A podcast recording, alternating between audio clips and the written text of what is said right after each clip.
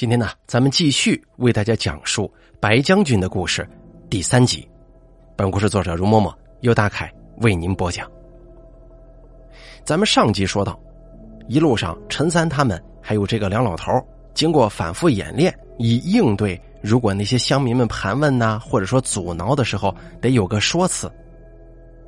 就在他们反复演练，确保自己编造的这套言辞无懈可击的时候。不知不觉当中啊，陈三他们的马车就进入到了仙人堡的境内。一群人驾着马车没走多远，就被人给拦下来了。拦住他们的人直接就问他们是干什么的，来仙人堡做什么呀？还没等陈三几个人回答，人群里头啊就有人认出了梁老头，惊讶的说：“哎，您不是城里县学里的梁训导吗？怎么到我们这儿来了？”梁老头当即扮出满脸笑容，悠悠然的说：“啊，这回啊是有故人来访，所以我才陪着跑一趟的。你们拦着路干什么呀？快去跟你们组长和里长们说，就说城里林家的人回来看大家了。”梁老头话音刚落，拦路的那群人呢，就全都一脸疑惑。还是人群当中有个年纪大一些的老头突然反应过来了，叫道。哎呦，他们是林善人家里的人吗？哎呀，那可真是贵客了。前几天组长还念叨过你们，说不知道林家现在怎么样了，对你们很是挂念的。说林家对咱们仙人堡的恩情，那是永世都不能忘。说着话，那老头就一脚踹开拦在车前的几个年轻后生，还敢拦着路呢？都给我让开！还有你，王家老四啊，你腿脚最快了，快去镇里报个信儿。说林善人的家里人来看咱们了，让里长跟几大族长都赶快过来。这个老头显然在仙人堡的辈分是不低的，那几个后生挨了他一顿骂，没有一个人敢还嘴。那个被叫做王家老四的年轻人更是应了一声，撒腿往镇里跑去。你还别说啊，那小子腿脚确实不慢，没几下就跑得不见了踪影。而那个骂人的老头则陪着陈三他们继续赶着马车往县里的方向驶去。陈三一行人又往前走了能有半盏茶的功夫，老远就看见路尽头处耸立着一座牌楼，牌楼顶上挂着一张斑驳的大匾，上书“孝悌忠信”四个大字。陈三同梁老头一打听才知道。原来呀，嘉庆年间，仙人堡曾经出过一位大贤，朝廷为了表彰他的功绩，就建造了这座牌楼。孔老六在一旁听了，不由问梁老头：“说牌匾上的那几个字是什么意思？”梁老头不加思索的回答道：“这孝悌忠信啊，说的就是做人要孝顺父母，敬爱兄长，忠于君主，取信于朋友。”这是过去儒家推崇的个人道德准则，直到现在啊，也算是一个人基本好坏的衡量标准吧。说话间，陈三他们就走到了牌楼近处。这个时候啊，陈三才发现，原本在那牌楼底下，居然早就聚集起来一群人，打头的正是刚才被身边那个老头骂跑的王家老四。想来啊，这应该是过来迎接自己的。这个时候，就听身边那个老头隔着老远给陈三他们介绍那群人，说这个是某家长，那个是某氏族的族长，反正啊，全部都是仙人堡这边有头有脸的人物。陈三听了半天也没能记住几个名字，倒是身边的梁老头出言宽慰，让陈三呢不必费心，一会儿交由他来打招呼就行了。说着话呢，梁老头趁着身边那个老头一个没留神，附到陈三耳边低声说：“少说少错，不说没错。”陈三当即心领神会，冲梁老头点了点头，表示明白了。等陈三他们驾着马车驶到牌楼底下，等候在那里的人立马就迎了上来。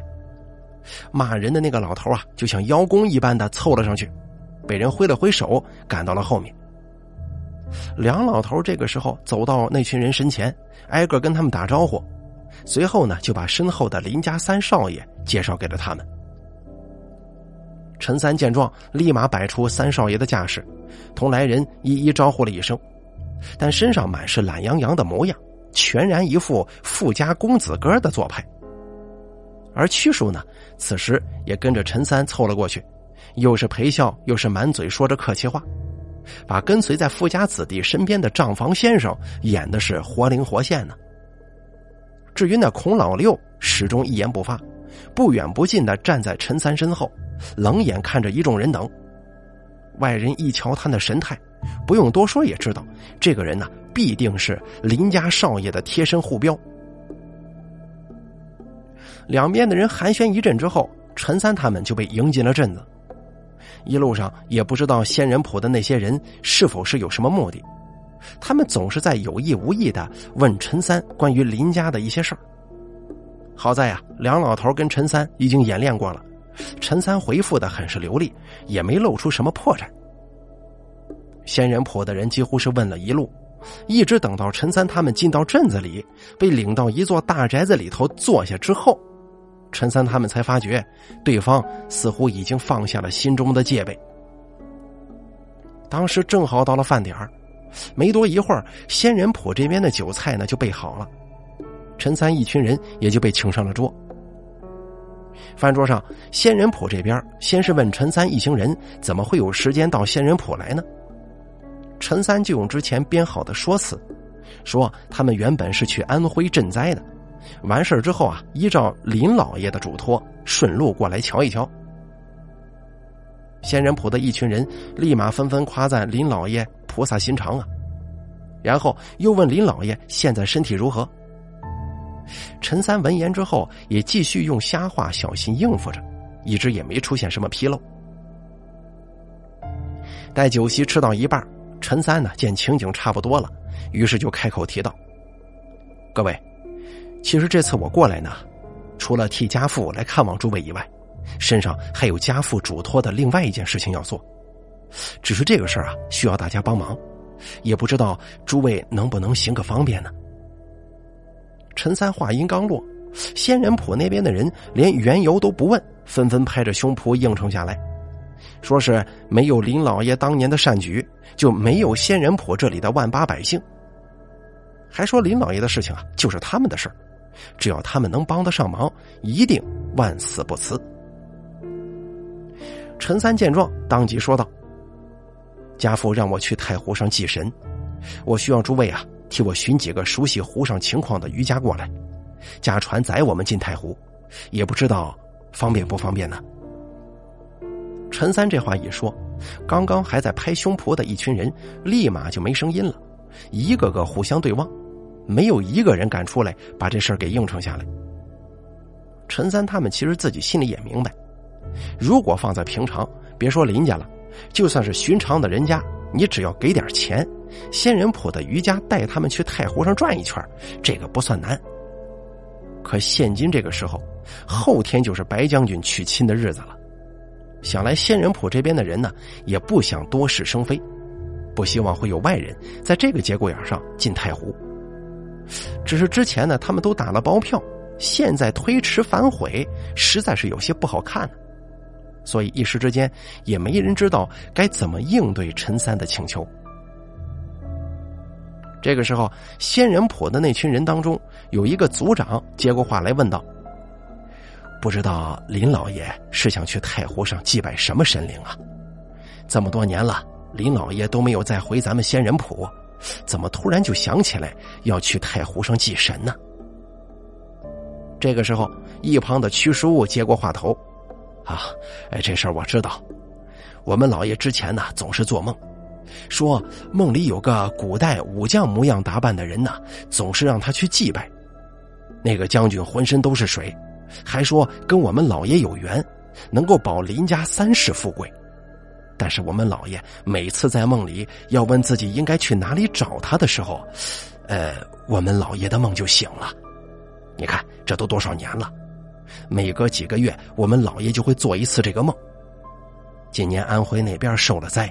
老爷让我们带着粮食去救济灾民，不知道怎么就说起当年啊，在仙人浦放粮救人的事情来了。这个时候，我们老爷才想起来，那个梦里将军深州的景色，可不就是咱们仙人铺这儿吗？后来一想，那将军在梦里又是浑身湿透的，因此老爷断定他应该是太湖里的神灵。于是这回啊，我们除了赈灾，还得来仙人铺这一趟。原本老爷是想亲自来的，但是他呢年纪太大，腿脚不便，所以就让我们家三少爷过来了。陈三在一旁听着，屈叔居然能把这套瞎话说的活灵活现呢，就连自己听着都怕是要信了，心中不由暗暗佩服。就在这个时候，仙人铺的一干人等全都惊叹起来，不少人都当场窃窃私语呢。陈三也不知道他们这是为何呀，回头看了看屈叔跟梁老头，发现两个人也全都是一脸茫然，不知道发生了什么。就在陈三几个人疑惑之际，仙人堡的族长告诉他们说：“你们不知道啊，我们这太湖里面的确有个神灵，叫做白将军，也是一个武将打扮的，八成就是林老爷梦里看见的那位神灵了。不过……”这位神灵啊，一般是不见外人的，都是靠他的灵娘娘跟外界联络，所以你们能不能见白将军，我们都说了不算，这事儿啊得听白将军的灵娘娘的。陈三一听这番话呀，知道他们说的就是孙仙姑了，于是立马装出一副急切的神色。那请问，我们应该到哪里去找这位灵娘娘呢？怎料那位族长立刻说道：“哎呀，巧了。”那位灵娘娘现在就在后院，我们这就派人把她请过来啊！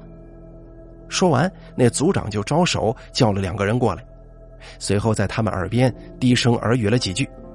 两个人闻言之后，当即转身离去。陈三一听孙仙姑居然也在此处，原本还心中一惊，可随即啊，他就想明白过来了：后天就是白将军娶亲的日子。孙仙姑作为白将军的灵娘娘，肯定不能缺席啊，所以她被提前接到这里，自然也在情理之中。没多一会儿，孙仙姑就被人带到了酒桌前面。陈三见了孙仙姑，也不知道自己应该如何向她打招呼，更加担心孙仙姑的眼睛不方便，能不能把自己认出来呢？哪知陈三这边还没开口呢，孙仙姑放声说道。可是有贵客到了，我刚才还在想，你们怎么还没到呢？陈三听了孙仙姑这话，不知道他暗地里打的什么算盘呢，只得拱手行礼。啊，呃，想必这位就是林娘娘了，晚辈林三在这儿见过前辈。孙仙姑听了陈三的话，朝着他的方向就把手伸了出去。陈三见状，赶忙迎上去，握住了孙仙姑的手。可哪知陈三的手刚刚贴上孙仙姑的手，就感到孙仙姑在他手心轻轻挠了两下。哦，顿时间，陈三就心中了然了，孙仙姑肯定是已经从声音上认出了自己，感情呢，他这是在跟自己一起给旁人装样看呢。于是陈三立马放下心来，跟孙仙姑一唱一和的演起戏来了。屈叔几个人见此情景，心中也反应过来了。后来孙仙姑装作无意的样子提了一句，说是白将军那边早就告诉他最近会有贵客拜访，他昨天已经把这事儿告诉给仙人铺这边知道了，没想到今天林家人就来了呀。陈三跟屈叔几个听了，这才明白。为什么仙人铺这些有头有脸的人物，居然那么短的时间就聚集到了牌楼那边？他们之前还真当王家那小子腿脚这般快，一盏茶的功夫就能把他们的到来通知给各家长士跟家长。原来呀，是仙人铺这边早有准备。看来孙仙姑事前也为他们的到来想好了法子，帮着打了铺垫，要不然他们这一行人贸然前来。一来就去太湖，确实显得有些唐突了。陈三跟孙仙姑又装模作样的聊了一阵仙人铺那边的人听着他们的谈话，也全都相信林家确实是白将军邀请而来的贵客。立刻就有人率先带头，拉着旁人商量，应该找谁家船送林家人去太湖呢？这个时候啊，宅子外面已经聚集了不少看热闹的乡民。陈三往外头一看，正好就瞧见人群中的李根生了。于是陈三对着屈叔使了个眼色，屈叔朝着门外看了一眼，也发现了李根生的身影，当即就明白了陈三的打算。紧接着，屈叔起身对酒桌上的一众人等说：“诸位莫要着急，我们家老爷啊，现在痴迷五行阴阳，干啥事都得选个五行旺自己的。我看这人选呢，还是由我们自己来选吧。而且我们也不能白用你们的人呢，这船钱总是得给的。”屈叔这边一提船钱，仙人浦的一群人就全都不再说话了。想来啊，其实这群人心中也早就各自有了人选，只不过屈叔说要给钱，却把他们已经想好的人选从嘴边给堵了回去。要不然你这个时候说出来个人，是吧？这外人一看，还都以为你是冲着钱去的，既不好看，说出去也不好听啊。所以一时之间，仙人坡的人全都闭嘴不言，只等着看屈叔自己想要把这个事儿怎么办。而屈叔说完这番话之后啊，就自顾自的站起身子，走向门外，冲着门外的百姓放声说：“我们家主姓林，敢问这里可有姓名里带木字的船家呀？如果也是姓林的话，那更好了。”屈叔把这话一说，陈三心中就有了主意，想必屈叔是知道打鱼的几乎都是不识字的粗人，连会写自己名字的也没几个。那李根生之前说过自己上过私塾，认识字儿。屈叔问了这么一句话，这不摆明了就是冲着李根生去的吗？不过也难为屈叔能在那么短的时间内找到这样一个好由头，就在仙人浦这些人的眼前，毫无避讳的把李根生拉到了自己这边，而且还让仙人浦那些人就算心有不满，你也没法子说出什么反对的话来。李根生这个时候听了屈叔的话，立马就反应过来了，当即从人群后头挤上前来，把手一举：“我我名字里有木，而且我也是这里的渔家。虽说我不姓林，但是我姓李呀，木子李嘛，名字里也有木字，那是双木。先生，你看我家传带你们，可行啊？”屈叔听到李根生终于接了自己的话，心中暗自松了口气呀。随即就摆出一张笑脸，把李根生拉到一边，冲陈三故意叫了一声：“三少爷，我去跟这个余家商量一下出船的价钱，还有要准备的事项。你们继续喝酒，我一会儿就回来。”陈三闻言，先是让屈叔带着李根生退下，随后呢，就扭头问酒桌上仙人谱的那群人：“自己选的这个李根生是否方便呢？”仙人谱这边的人一看。屈叔都把人带走了，陈三这边又把话说到了这个份上，自然也不好不同意呀。反正，在他们看来，不过就是个渔家，毕竟谁去不是去啊？这有什么打紧的？于是，一群人互相看了看，就齐声回答说：“只要李根生你们觉得合适，哎，尽管用。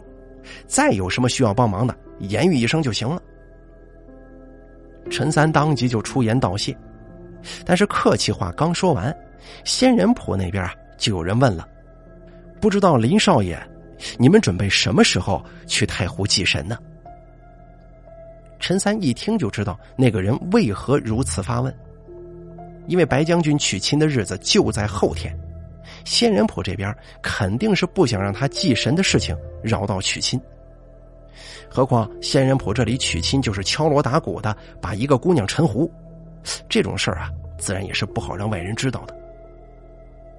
明白过来仙人堡这边的顾虑之后，陈三当即变了画风，就说：“其实我们家里啊也有别的事儿，需要我们早些回去，所以这事儿我们就不想再做拖延了。明天我们就准备去太湖祭神，完事儿之后我们下午就走，应该不会打扰诸位太久的。”陈三这话一出口，仙人浦的众人纷纷说。哎呀，呃，林家少爷，您说话太客气了，多待几日，我们是求之不得，哪里会有什么打扰啊？可话虽然这么说，陈三看仙人谱一众人的脸上神情，还是明显的松了口气的。想来啊，是他们听到陈三一群人明日就会离去，影响不到后日的太湖娶亲，因此啊，都定下心来了。说话间，屈叔返回到了酒桌，凑到陈三耳边低声说：“他跟李根生啊，已经说好了明日去太湖寻白将军的事儿。起初，李根生并不想趟这趟浑水。”但是在他的苦劝之下，李根生最后也是不得不应下了屈叔之请，而且还答应屈叔再找两个同样对白将军心有不满，而他又信得过的余家来，三艘船一起进太湖，总比一艘船来的要稳妥呀。陈三闻言点了点头，面露微笑的转头向酒桌上的仙人谱众人道了声谢，说自己这边啊太湖祭神的事儿。已经都安排好了，要多谢他们帮忙。听了陈三的感谢，仙人谱的一众人赶忙说：“哎呀，林三少爷太客气了。”两边顿时又互相敬了几轮酒。终于等到吃完了酒，一群人全部去了仙人谱这边为他们安排好的住处。陈三呢，让屈叔把李根生找了过来。没多一会儿，李根生就带着两个皮肤黝黑的汉子赶来了。李根生对陈三他们介绍说：“这两个汉子是兄弟俩，一个叫妙大，一个叫妙二。妙家兄弟的父亲也是打鱼的，但是好些年前啊，在打鱼的时候翻了船，死在了太湖里。当时妙家老爷子死的时候，正是白将军刚要闹着娶亲那会儿，脾气火爆的妙老爷子便是公开反对娶亲的人中的一员。而且妙老爷子在当地渔民当中声望颇高啊。”他的反对也确实影响到了不少人，所以妙家兄弟一直觉得自己父亲的死与白将军有关系，不然妙老爷子打了半辈子鱼，水性出众，怎么可能那么容易就死在太湖里呀？要说这事儿里头没有什么古怪，谁信呢？这些年来，妙家兄弟一直在想着寻机报仇，可惜他们一来苦于没有帮手。二来啊，那白将军毕竟是仙人谱的香神，他们不过凡人之力，也不知道有什么法子可以对付那白将军。所以这些年来，苗家兄弟只能将彻骨仇恨压在心底，不敢对外人表露半句。除了他们的发小李根生对此略知一二以外，并无他人知晓。正巧他们每家也都有一艘渔船，也是陈三他们现在正在苦寻的帮手。所以李根生就自然而然的找到了他们。结果李根生一说有人要对白将军动手，而且还是专门处理这种事情的行家，妙家兄弟想都没想就立马答应自己要入伙。李根生当时还劝他们三思啊，毕竟这事儿有风险。妙家兄弟又是有家室的人，总得考虑周全才是。可是妙家兄弟根本就没有理会李根生的劝说，只是低声说了一句：“杀父之仇，不共戴天。”就催着李根生把他们带来见陈三他们。陈三几个人听完了妙家兄弟的来历，先是跟妙大和妙二打了声招呼，随后一群人呢就凑在一起商议明日之事。然而一群人也都明白，明天的事儿其实大家并没有多少话好讲。对于白将军，众人知之甚少，最多只能走一步看一步。几句话之后，屈叔就依照陈三的吩咐，拿出来几块银元，分给了李根生跟妙家兄弟。李根生拿着这钱一愣，下意识的说：“怎么还真给我钱呢？这钱我可不能要。”妙家兄弟此时也出言说：“几位是不是太小看我们太湖余家了？我们虽然日子清苦，但也知道好歹。”明日里我们要做的事儿，往大里说那是为仙人铺除害，往小里说那是给我们自家报仇。我们要是拿了你们这份钱，那算怎么回事啊？屈叔闻言赶忙解释：“哎呀，三位是误会了，这份钱呢，并不是明日出船的酬劳。我想无需多言，大家也都知道明日的危险。你们三个都是拖家带口的，我说句不吉利的话，万一明天咱们有个三长两短的。”诸位家中的妻儿该怎么办呢？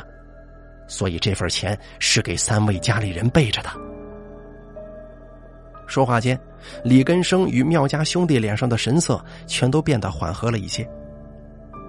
屈叔望着他们，就继续说：“现如今呢，世道不好，我们也拿不出再多的钱来了。这点钱最多也就能供一家人吃喝半年，但总比没有强吧？这不是我给诸位的酬劳，这是给大家家里人以防万一的救命钱呢。三位不想收这份钱，我自然明白，但是为了家里人，这些钱你们应该拿着。”屈叔说完话之后。李根生与妙家兄弟许久都没再说出一句话来。过了半晌，李根生狠下了心，抓起桌上的钱塞进了怀里，然后他望着仍然站在那儿不肯拿钱的妙家兄弟，当即一言不发的抓起桌上剩下的钱，一股脑的全塞进了妙家老大的衣服里。妙大先是挣扎了几下，最后还是无奈的长叹一口气，任由李根生塞钱，他自己这边。也就不再推辞了。等几个人把钱收好之后，陈三就问李根生他们：“这些年仙人坡这边太湖里那些淹死的人身上，有没有什么异样呢？”妙家兄弟的父亲当年就是在太湖溺死的，他们自然是有话可说呀。可是妙家兄弟一番话说下来，陈三他们却并没有发现尸体有什么异常之处。可是妙家兄弟这个时候突然想起什么来了，两个人凑在一块嘀嘀咕咕了半天。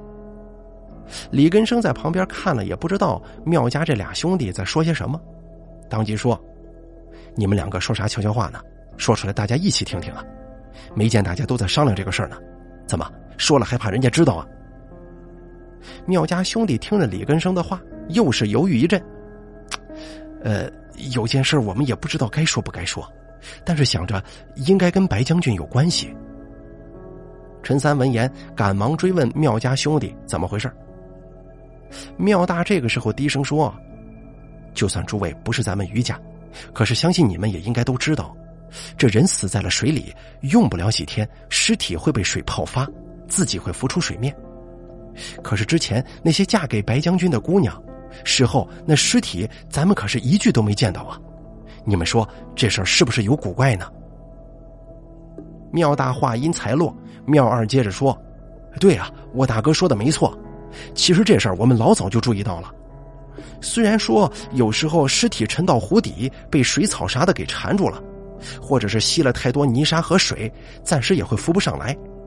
可是那么多年了，白将军娶亲娶了六次，六个姑娘都被沉湖啊，愣是一具尸体都没再浮上来。”难道湖底下真的有白将军的仙府，把那些姑娘都关进去了？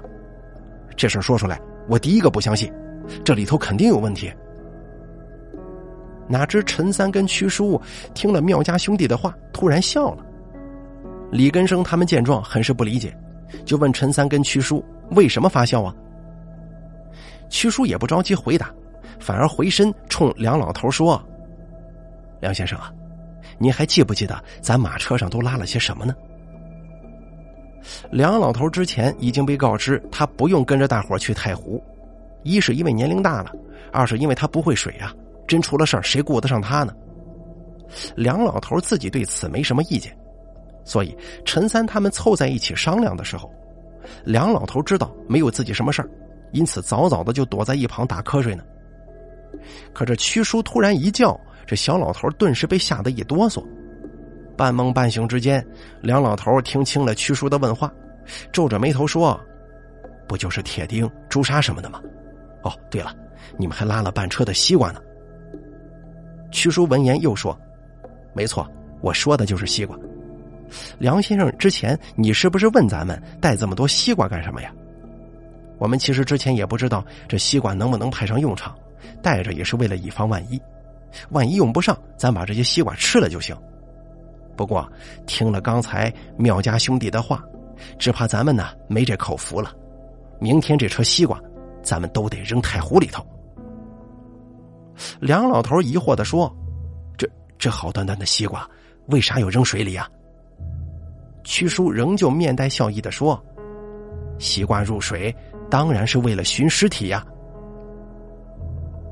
南朝陶弘景曾经在自己所著的《本草经集注》里面描述过一种奇特的瓜，说永嘉有寒瓜甚大，可藏至春。陶弘景在书里提到的这个寒瓜呢，其实就是西瓜。西瓜自唐代从西域传至中原之时，起初的名字就叫寒瓜。一者是因为西瓜算是解暑纳凉的寒食，故而以寒为名；二来呢，就是西瓜这个东西啊，五行属阴，外披纹路，指茎无尾，更是阴寒之物，所以才得了寒瓜这个名号。后来直到南宋，寒瓜才改名为西瓜，而这个名字也一直被沿用至今。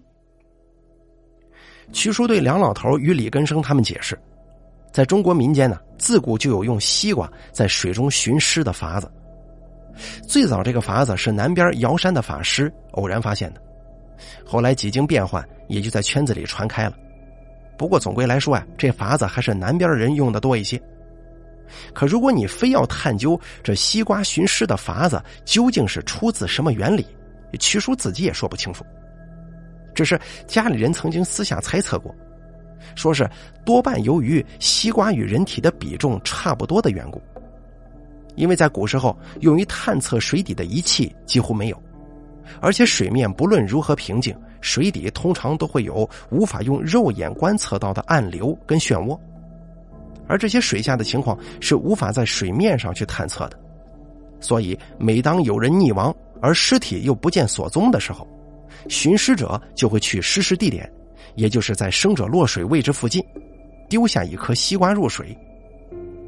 因为西瓜此物与人体在水中的密度几乎相同，因此啊，西瓜在水面上浮浮沉沉的情景几乎跟人体是一样的。所以，当入水的西瓜顺着水流前进，一直到暗流漩涡处，直到那西瓜被卷入水底，基本上就是遇难之人所遭遇情况的重现了。所以，西瓜沉入水底的位置，跟溺水者被卷入水底的位置肯定十分相近。你如果沿着西瓜沉入水中的地点附近展开搜寻的话，自然就很容易找到水下遇难死者的尸体了。屈叔说到这里啊，又忍不住笑了几声，说道：“当然了，这只是诸多解释当中的一种说法。”还有另外一个比较多人赞同的讲法，就是，因为西瓜是阴邪的钟爱之物啊。原来“西瓜”这个词啊，在很多方言当中被叫做“尸瓜”和“西鬼”，加上西瓜本来就是阴寒之物，所以很多术者呢都觉得阴鬼邪祟都喜欢吃西瓜。溺亡者的尸体入水不出，那是因为被水下的阴邪给留住了。如果你拿一颗西瓜去跟阴邪交易，同时再让亡者亲属高喊他的名字，自己在这儿啊再施法念咒，恭请周遭神明有鬼相助，以济水忧，自然水下的阴邪就会留下西瓜，把溺亡人的尸体给交还回来了。孔老六这个时候突然插话：“哎呀，幸亏现在是夏天，要是大冬天的，西瓜还真的有些难找。”咱们之前只知道水里的那个东西八成是成了精的石头，也不知道他身上那点阴气够不够西瓜寻的。不过现在既然知道水下面还有那么多具尸体，那就好办了。等明天咱们去了太湖，沿着湖丢一圈西瓜，看看哪边的西瓜沉下水了，再下沉网去捞，嘿，十之八九啊就能把正主给捞上来。孔老六把这一番话，将李根生跟妙家兄弟彻底给说糊涂了。梁老头见状，赶忙在一旁把白将军的来历给他们解释了一遍。李根生闻言一拍脑袋，不由放声叫道：“哎呀，没错，我想起来了，我家老人以前是说过，闹长毛的时候啊，我们这里有个破庙被烧了。后来长毛还说，那庙里供的都是邪神，只有他们的天赋什么的才是真神。”最后，长毛把庙里的东西都扔进太湖里了。原来白将军就是庙里的石像啊，难怪说他是在太湖里的，肯定是当年被太平军给扔进去的。而妙家兄弟此时听明白了石将军的情况，两个人顿时就把牙根咬得咯吱作响，想来是知道自己的父亲居然是死在一个食人之手，两个人已经气急。好半天，他们才狠狠的说：“明天等把那东西捞出水，先把它给砸碎了，然后老子要把它拿回家垫茅房。”就这样，一群人又商量了半天，才各自散去。苗家兄弟走后没多久，李根生却又悄悄的返了回来，找到陈三，低声问道：“刚才苗家兄弟俩都在，我不好多问，你实话告诉我，明天咱们能有多少胜算呢？”陈三低声想了一阵，沉声回答道：“这胜负嘛，五五之分吧。”李根生听了这话，老半天都没说话。陈三见状问道：“怎么，你怕了？”李根生闻言笑了笑，说道：“哼，你们也太小看我们太湖余家了。没人想死，可是事情找上门来，咱们也不怕死。今年那白将军的新娘子，就是我买回来的那个叫张响娣的姑娘，现在是由我媳妇儿在照看着呢。刚才我跟苗家兄弟出门之后，已经商量好了。”如果明日一切顺利，倒也罢了；万一发生什么意外，他们两个的媳妇儿就连夜去找我媳妇儿，三个人带着那个姑娘逃到苏州去。我媳妇儿那边有个远房亲戚，加上你们给的钱，省着点花，撑上一两年应该不成问题的。而且，苗家的两个媳妇儿也是渔女出身，驾船的本事不比妙家两兄弟差多少。只要他们这群女人上了船，沿着水路走。仙人浦就没有人能够追得上他们。陈三听了李根生他们这破釜沉舟的架势，心中很是感动啊。刚想说点什么，却被李根生拦住了话头。这位好汉，客气话就不用说了。你们都是外面的人，为了仙人浦这不平之事都能舍命来管，我们仙人浦自己人怎么可能会袖手旁观啊？若不是你们只需要多两个帮手。我少说也能给你们再找十几个人过来。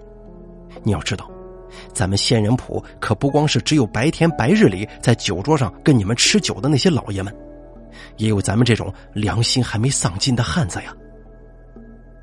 说完之后，李根生冲陈三行了一礼，扭头就走。陈三望着李根生的背影消失在了夜幕之中后，这才悻悻的回了屋。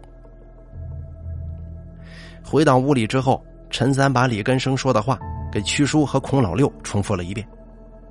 屈叔倒是没说什么，孔老六却一拍桌子，大喊痛快，说是完事之后啊，一定要跟李根生他们几个喝一顿酒，交个朋友。陈三又问屈叔：“他们应该拿这个已经在隔壁酣然入睡的梁老头怎么办呢？因为明天一旦发生了什么意外。”留在岸上的梁老头肯定会受到仙人浦那些人的责难的。屈叔回答说：“让陈三不要担心，关于这事啊，他跟梁老头早就已经商量妥当了。到时候啊，只要梁老头也装出一副上当受骗的样子出来就行。加上梁老头他又是前朝献血里的训导，门生众多，因此不论如何，仙人堡这边都是不敢把他怎么样的。”至于孙仙姑那边，他们更是无需担心。估计就算仙人堡这边天都塌了，他们也绝对不会让这老天砸在白将军的林娘娘身上啊！第二天一大清早，陈三他们就来到了码头。一群人到地方一看，发现李根生与妙家兄弟早就已经等在那儿了。等到陈三他们把马车上的东西全部搬上船，没多一会儿。码头上看热闹的人也逐渐多了起来。这个时候，仙人浦有人在低声议论，说是昨天只听说是李根生的一条船，不知道为什么今天又多了妙家兄弟啊！而且那妙家兄弟的名字里面也没有木字啊，不知道这陈三那边是怎么挑的。陈三跟屈叔听到了人群的议论，知道这个时候啊，事不宜迟。再拖延下去，难免会发生什么变故，当即就得众人下令上船下水。于是就在岸上人的议论声当中，三条船依次驶出了码头。陈三跟妙二的船打头，屈叔与妙大紧随其后，而孔老六跟李根生的船负责断后。就在陈三他们的船驶离码头差不多能有七八丈远的时候。梁老头在岸上话中有话的冲他们喊了一句：“你们放心吧，这里有我，万事小心，我等你们回来。”陈三远远听到了，也没回头，只是将手在空中挥了两下，眼眶却不禁有些湿了。一群人的渔船在太湖上又行驶了差不多一炷香的时间，此时的岸边已经早就看不清了。妙二突然之间放慢了行船的速度，低声对陈三说：“差不多到地方了。之前来给白将军送过新娘的人私下告诉过我们。”每次他们大致就是在这一带把那些姑娘沉水的。陈三闻言问道：“每次扔新娘的地点都是一样的吗？”妙大这个时候在旁边的一条渔船上对陈三回答道：“怎么可能一样呢？太湖每年的水情都不一样，更别说是每隔四年了。每次来送亲都是在船头点上一根香，在湖上绕圈子，什么时候等香烧完了，就把新娘扔进水里。”所以啊，每次丢新娘子的地方还真不是同一个地方，但却都隔着不远，大致就在咱们现在待的这个地方附近了。屈叔这个时候说：“知道大致的地方就行了，要是直接就能找到那个东西的家门口，咱们船上的东西不就白带过来了吗？”说着话，屈叔冲着孔老六那边打了个手势。孔老六看到之后，先是应了一声。随后就从船舱里拿出一堆布包，朝着四周就一个接着一个的扔了出去。你还别说啊，到底是习武之人，力气就是比常人要大。那些布包有些硬是被孔老六扔出去十几丈远呢。这十几个布包一入水，立马就把四周的水面浸染的缕缕鲜红。不多时啊，湖面上变成了赤红一片，如同是浮上了一层鲜血一般。妙二看到了此时湖面上的景象，不由得问陈三：“你们把什么东西扔水里了？染房里的色包吗？怎么把水弄成这颜色了？”陈三闻言笑着说：“这些布包里的东西啊，我们可是费了好大力气才凑齐的，而且这些布包也是我们自己亲手一个一个的扎出来的。里面除了朱砂、赤霄这些常用到的东西之外，还加了一些草药粉，叫做中黄。”妙二听了一下，愣住了，望着渐渐褪去红色的湖面，又问道：“中黄是啥东西啊？朱砂这玩意儿能辟邪，这我知道。可是中黄是干啥用的？”陈三笑着说：“ 中黄啊，就是用人的尿屎泡过的干草，它也是驱邪的好东西。”李根生这会儿也远远的听见了，高声问道：“什么？这种脏东西居然也能入药啊？还能辟邪吗？”三少爷，您别是跟我开玩笑吧？屈叔闻言说道：“这事儿开不得玩笑，妖邪可是最怕污秽的东西，修行差一点的灵物，被屎尿淋头这么一浇，都能神魂俱灭呀！你们要是有空去野林子里转两圈，看看哪些古树上面一粒鸟屎都没落下的，那些树是不是修行的不敢说，但一准是有灵性的。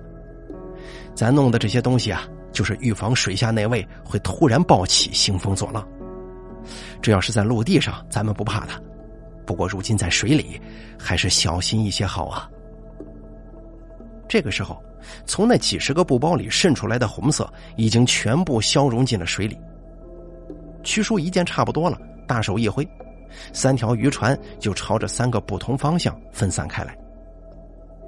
等几条渔船相互之间的差不多距离有二三十丈远的时候，屈叔将左臂高高一抬，三条船上的人就纷纷的把船中的西瓜开始往湖里丢，而屈叔则站在船头点上一根白蜡，一边撒着纸钱，一边高声吟诵着德文解脱咒，希望自己可以得到水下亡灵们的回应。不多时，湖面上就开始泛起涟漪了。波纹越来越密集，就连水浪也跟着大了起来。陈三他们看到自己丢在水面的西瓜里，有几个此时居然已经开始自发的打转了，并且转的是越来越快。没多一会儿，就连瓜皮上的纹路都看不清了。几个人见此情形，全都心中一震。虽说用西瓜寻尸这个事儿之前也做过。可是今天这种情况，陈三他们却也是第一次遇上。而那李根生更是被眼前的情景弄得惊呼一声，拉着孔老六一个劲儿问：“是不是自己眼花看错了？”就在众人吃惊的时候，水面上那几个打着转的西瓜突然齐刷刷的全部沉入了水中，一丁点征兆都没有。陈三远远的看着空荡荡的水面，一时之间没有反应过来，自己应该怎么办。曲叔这个时候高喊一声。都愣着干什么？快把船划过去啊！李根生与妙家兄弟听言，这才回过神来，拼命的把船朝着西瓜消失的水面那里驶了过去。可是三条船才行到一半，众人就看到那边湖面上突然之间开始剧烈的冒气泡。这个水面呢，紧接着也是如同沸腾一般，没几下，从水下就反上来几团鲜红。隔着老远一看，大家还都以为那是什么东西的血肉呢。见到此景，李根生他们几个手上更是用了十分的力气，把船桨都摇得快翻出花来了，都想着快一点把船驶过去，一看究竟。等三条船全部过来之后，陈三他们一看水面上漂浮的那些东西，全都不由得松了口气。原来呀，他们见到的那几团鲜红。是之前沉入水中的那几颗西瓜，只是如今啊，这些西瓜被硬生生的挤碎了，全都浮在了水面上。而这翠绿色的瓜皮，在同样是湖绿色的水中几乎察觉不到，倒是鲜红的瓜瓤飘在水上，很是扎眼。这才让他们在远处看见了，错把一堆烂西瓜当成了什么东西破碎的血肉。然而，一群人望着此时飘得满水面都是的烂西瓜，刚刚才把心里的那口气松了下来。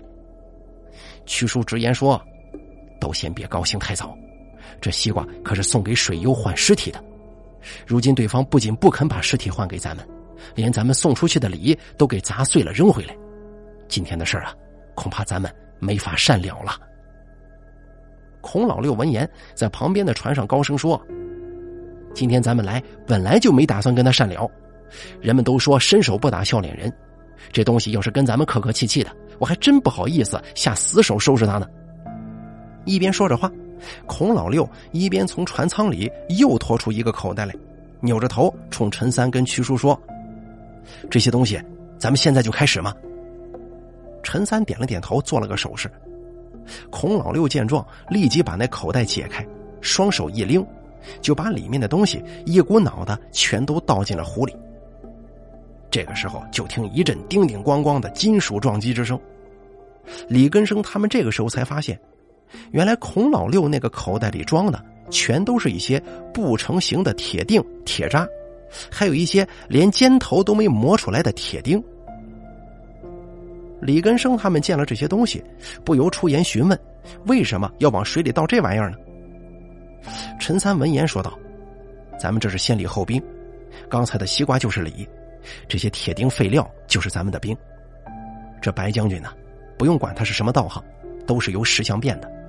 石头五行属金，最怕火气。可是这个白将军又藏在水下，咱们没法子用火，所以我们之前就去铁匠铺弄了这些刚刚出炉的铁料，还有以前的废料。这些东西虽然也是铁的。”五行也属金，可他们呢都是经过大火千锤百炼出来的，身上都带着火种呢。而且白将军的石像之前脑袋被人砍掉过，本性肯定惧怕这些金石利器，所以咱们这些东西丢进水中就是在警告他。而且只有这些东西才能沉入水底，也算是把那白将军给圈起来了，省得到时候让他给跑了。有这堆火钉子围着。他肯定不敢越过去的。果不其然，这一口袋铁料倒进水里之后，没多一会儿，刚刚还如同沸腾一般翻着水花的湖水，再次回到了平静。屈叔见状，冷冷一哼，道了一句：“哼，今天遇见我们了，算是你的结束来了。我看看你还能翻出什么花来。”说完之后，屈叔就从后腰掏出来一把匕首，在自己掌心一划。顿时，屈叔的手就变得鲜血淋漓了，不忍直视啊。而屈叔这个时候把腰一弯，探着身子，沿着船舷按了一圈血手印。而陈三跟孔老六此时也学着屈叔的样子，先是用刀子割破自己的手，然后又把自己的血印在渔船的外沿。陈三对妙二解释说：“但凡是水面上的船呢，无缘无故翻船的，多是出于水幽之手。而陈三他们做这一行，身上多有煞气，常人对此察觉不到分毫，可是对阴邪来说，却是再清楚不过的了。这就如同常年杀狗的屠夫，狗见了他们都会腿软，夹着尾巴一样。因此，陈三说。”水里如果真的有什么东西想要帮着这个白将军在他们身上做手脚，只要看见了他们印在船上的血手印，保管那些东西再也不敢轻举妄动。李根生这个时候冲陈三与屈叔叫道：“咱们现在应该怎么办呢？你们弄的这些东西能把白将军圈多久啊？”屈叔闻言之后说：“困不住太久的，这要是死水，药物散不出去，还能长久一些。”可这里是太湖啊，最多也就一炷香的时间，咱们得抓紧了，不然这东西要是发起狂来，还真不一定能治得住它。话刚一说完，从水底就不停的有气泡浮上来，起初还只是一片片细碎的小气泡，但越到后头，那气泡就越大，到最后啊，拳头大的气泡都成串的开始往外冒。陈三见了，知道事情不妙啊，立马抓起自己的包裹，解开系扣，朝外一抖，就把包裹里的东西全都倒进了水里。然后把事先在船舱里准备好的木渣也全部扔进了湖中。陈三的包裹里装的其实就是其他的药粉，而木渣呢，则是桃木碎渣，无非都是一些经常会用来辟邪的物件。因为这回啊，太湖的精怪家里头也是头一次遇见嘛，压根就不知道用什么东西对付他们才最有效，所以陈三他们就每样东西都备了一些，难保哪样东西就能派上大用场呢。可是陈三把这些东西丢进水中之后，水里的气泡不消反增，湖面都跟着起了水浪了。陈三他们立马就感觉到脚下的渔船变得颠簸了。就算是李根生与妙家兄弟这样在湖上常年撑船的高手，使尽浑身力气都没法子止住渔船这突如其来的摇摆。这个时候啊，就听屈叔大喝一声：“你是什么东西？给你几分面子，跟你客客气气的，只不过是想把你给请出来，换个地方待着。你现在却敢跟我们玩这一套？你还真觉得我们没有法子能降得住你吗？”说完此言。屈叔就对着陈三跟孔老六招呼了一声：“别跟他兜圈子了，敬酒不吃吃罚酒，咱们直接给他下锥子吧。”孔老六闻言当即说道：“太好了，老子早就忍不下去了，咱不给他一点苦头吃，这东西啊，还真当咱们是好欺负的呢。”一边说着话，孔老六一边把自己的上衣扯掉，光着膀子露出了自己一身腱子肉。将手上的鲜血从头到胸画了一条血道出来。陈三也从怀里掏出一把供香，点燃之后插在船头，跪在香前念念有词。而屈叔呢，也不知道从哪掏出来一柄桃木剑，一边挥舞着，一边往四周漫无目的的撒着纸钱。陈三他们几个的这一番举动啊，顿时就把李根生他们看傻眼了。陈三这个时候跪在供香前头。低着头对妙二低声说：“我们昨天让你们准备的东西呢？”妙二被陈三这句话一叫，这才反应过来，下意识的回道：“呃呃，不不就是渔网吗？咱们打鱼的这渔网还要准备啥呀？放心吧，这网上头啊，咱们已经连夜加上了坠子，一定能沉到湖底的。”陈三闻言点了点头，又说：“你看看这水，是不是比刚才要太平一些了？”妙二探着脑袋往旁边一看，哎，果然这湖面上的水浪比刚才小多了，船也不像之前那么颠簸。于是妙二对陈三点了点头，说道：“现在瞧着水上的情景，应该是可以下网了。”陈三当即说：“那就开始吧，咱们先稳住水中那个东西，你们就按照昨天咱们说的，三条边交叉下网，只要碰到东西了就把它拉上来，别的事儿你们不要管，交给我们处理。”妙二听了之后应了一声，随即就将手在空中摇了一圈。远处的李根生与妙大看见了，立刻驾着船就朝陈三跟妙二这边靠了过来。而妙二呢，也摇着船桨朝三人中心的位置移去。等三条船各自相距四五丈远的时候，几个人全部停下了船，搬出船舱里的渔网，沿着船边就跑了出去。李根生几个人的渔网全都加了铅坠，下沉的速度极快，一眨眼功夫就在水面上消失了。李根生几个人一边看着网绳刷刷的没入水中。一边心中盘算着，那渔网还有多久才能沉入水底？可是转眼之间，盘在船头的网绳静止不动了。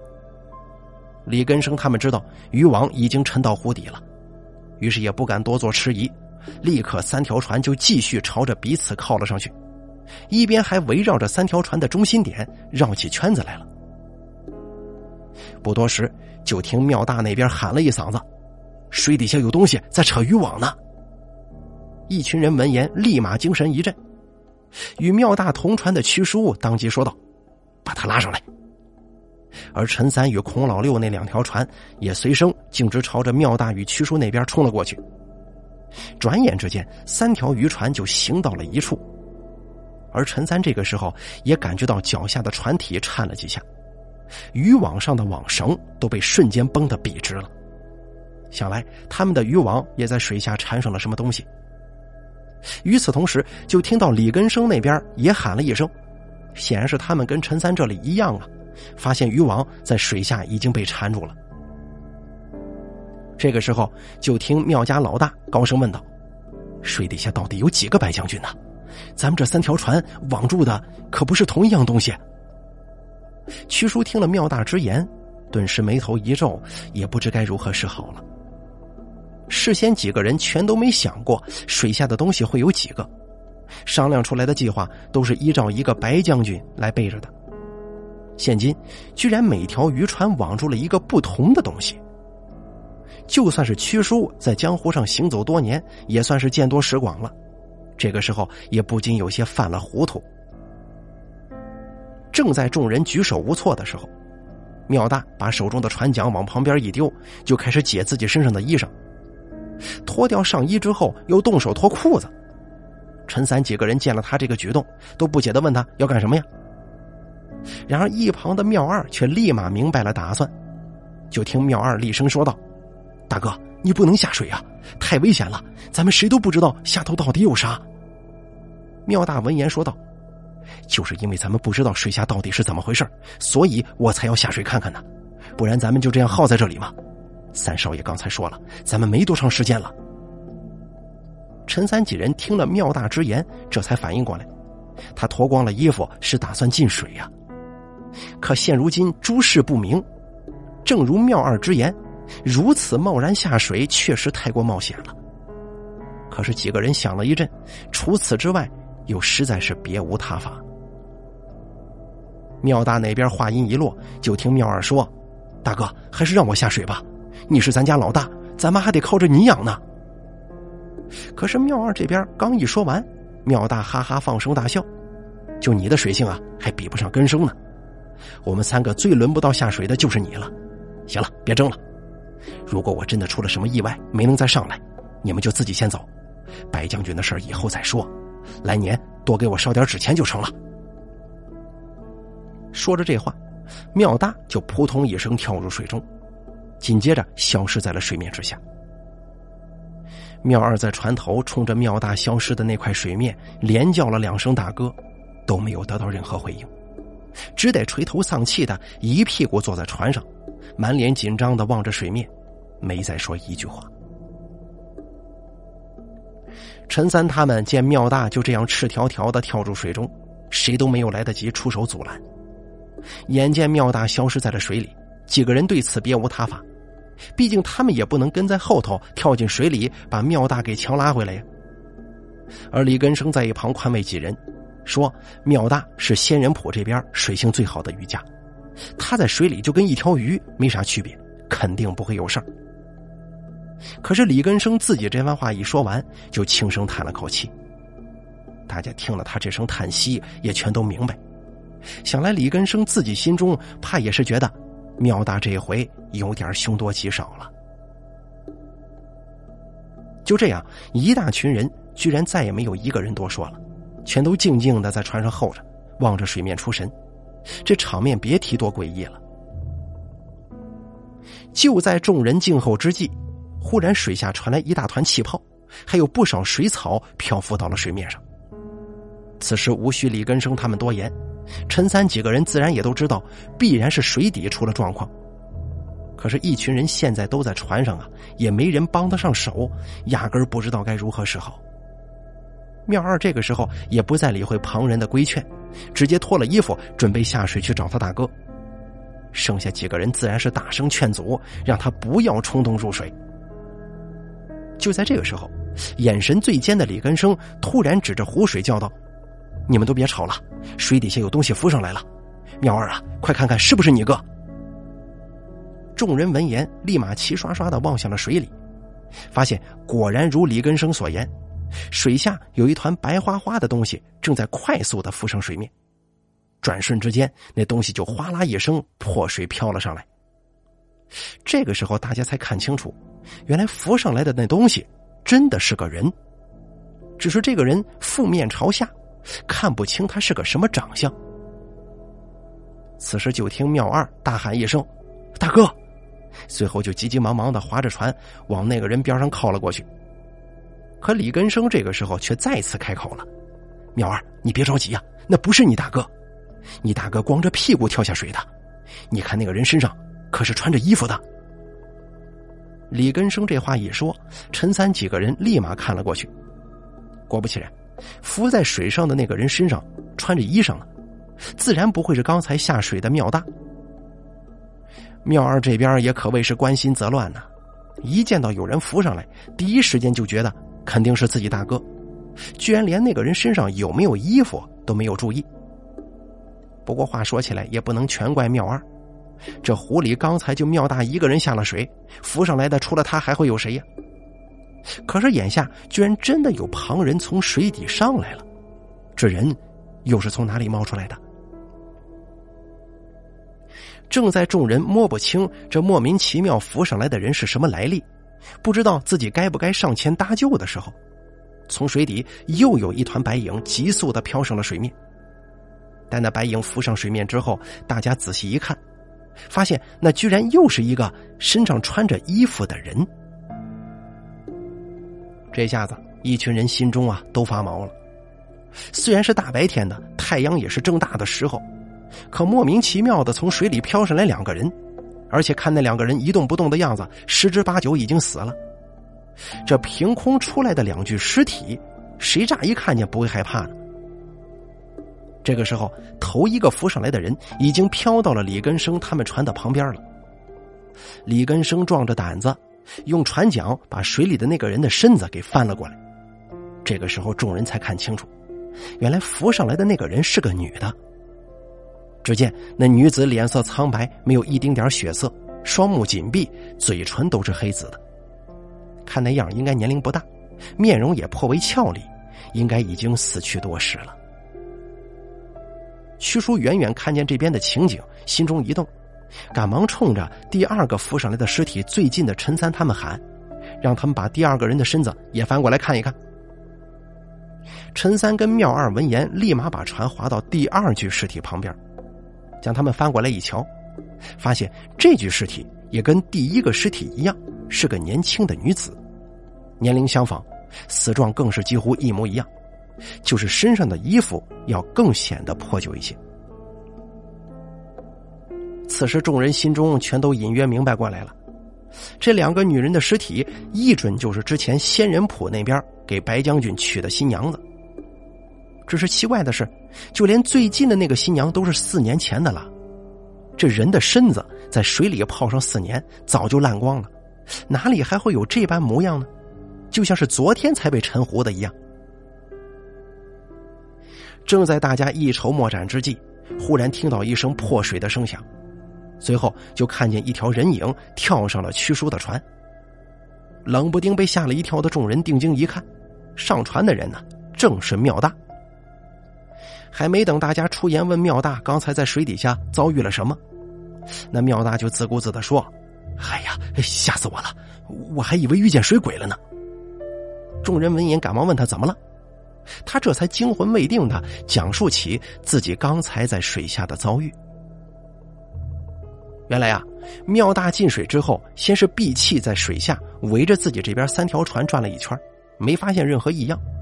随后呢，他就准备直接下潜到了湖底，想看看他们弄的沉网到底是缠到啥东西了。但是还没到水底呢，庙大就远远的望见前面有几团白影在晃动。妙大心中好奇，于是就游得近了一点。可是等妙大一靠近那几团白影，这才发现，原来那几个在水中沉沉浮浮、张牙舞爪的白影，居然有胳膊有腿啊！分明就是几个披头散发、穿着白衣的人呢。顿时间，妙大就被吓得掉头就跑。虽说水中的邪事一直不少，但是你在水底居然看见了一群人，你胆子再大，一准也得吓个半死。妙大心里慌啊，游出去了好一段，回头一看，发现那几个白衣人并没有来追自己，当下心中一松，于是呢，妙大又壮着胆子掉头游了回去。游近了，仔细一看，这才看清，原来那几个白衣的人呢，都是一些长发女子，而且是溺亡多时了。这几个尸体之所以会在水中不断沉浮，宛如生物一般，那是因为他们脚下头全都缠着大量的水草，想浮也浮不上去。而自己的三条渔船上的沉网，正好分别缠住了其中三具尸体。当即，庙大也顾不上再多考虑尸体什么来历了，抽出自己用麻绳绑在屁股上的匕首，跑过去割断了两个尚没有被渔网缠住的女尸脚下的水草。待那两个女尸浮上水之后，胸中已经感到气闷的妙大也不敢在水底多做停留，这才跟在后头浮上了水来呀。听到妙大的讲述，屈叔立即就问妙大。你在水底下究竟看见了多少女尸啊？妙大想了想，说道：“水下头看不太清，不过估计差不多得有七八个。”屈叔闻言点了点头，果然跟白将军娶亲的姑娘数目差不多。听了屈叔这句话，妙大这才反应过来：“你你说啥？你的意思是说这些女尸都是以前白将军的新娘子？”说着话，妙大探着脑袋就往水里的女尸望去，结果他才看了一眼，就一个劲儿摇头：“这、这、这、这不可能啊！白将军的那些新娘子，你想想，那些姑娘都沉湖多少年了，尸体早就没法看了，能找到个囫囵身子就不错了，哪会是这番模样啊？我看这两个女尸啊，最多也就淹死了一两天。”屈叔闻言反问道：“那最近仙人浦有什么人被淹死了吗？”或者哪家姑娘丢了，这尸体不会无缘无故冒出来吧？而且你看，尸体脚上的水草把他们给缠的那么严实，肯定是缠上之后水草又疯长了一阵子，这可不是一两天就能长出来的。所以我敢说，别管这两具尸体看上去怎么样，他们肯定都是有了年头的陈尸，这点绝对错不了。七叔这边刚一说完，妙二就远远的接话。大哥，这尸体是以前陈湖的新娘子，肯定没错。我记不住他们的长相，但是我记得他们穿的衣裳啊。人家新娘子成亲都是一身红，白将军的新娘全都是白衣服。你看这尸体上的衣服，又不是在守孝，谁会从头到脚里里外外一身白呢？所以我觉得这尸体肯定是那几个新娘子，就是不知道为什么这么多年过去了，他们的身子在水里怎怎么一点都没变样呢？陈三闻言说道：“尸体九死不腐，那就是要变僵了。”陈三话音刚落，李根生与妙家兄弟就惊呼一声，李根生更是用船桨把船边的女尸直接给推出去老远。陈三见到几个人这般反应，不由笑着说：“你们用不着害怕的，这只是变僵，又不是僵尸。要是在陆地上，说不准这些女尸啊真就成僵尸了。不过在这水中……”想成僵尸并没这么容易，光是在水中保持不腐就足够他们应付的了。不过之前啊，我一直没想明白，这白将军娶亲到底是想干什么？但是现如今我瞧出几分端倪来了，他怕是想要附上人体，从水里出来呀。说着话，陈三朝着屈叔那边望去，放声问道：“屈叔，你觉得这事儿我猜的对吗？那个石头人是想弄个九阴，然后自己脱壳，附在阴江身上吗？”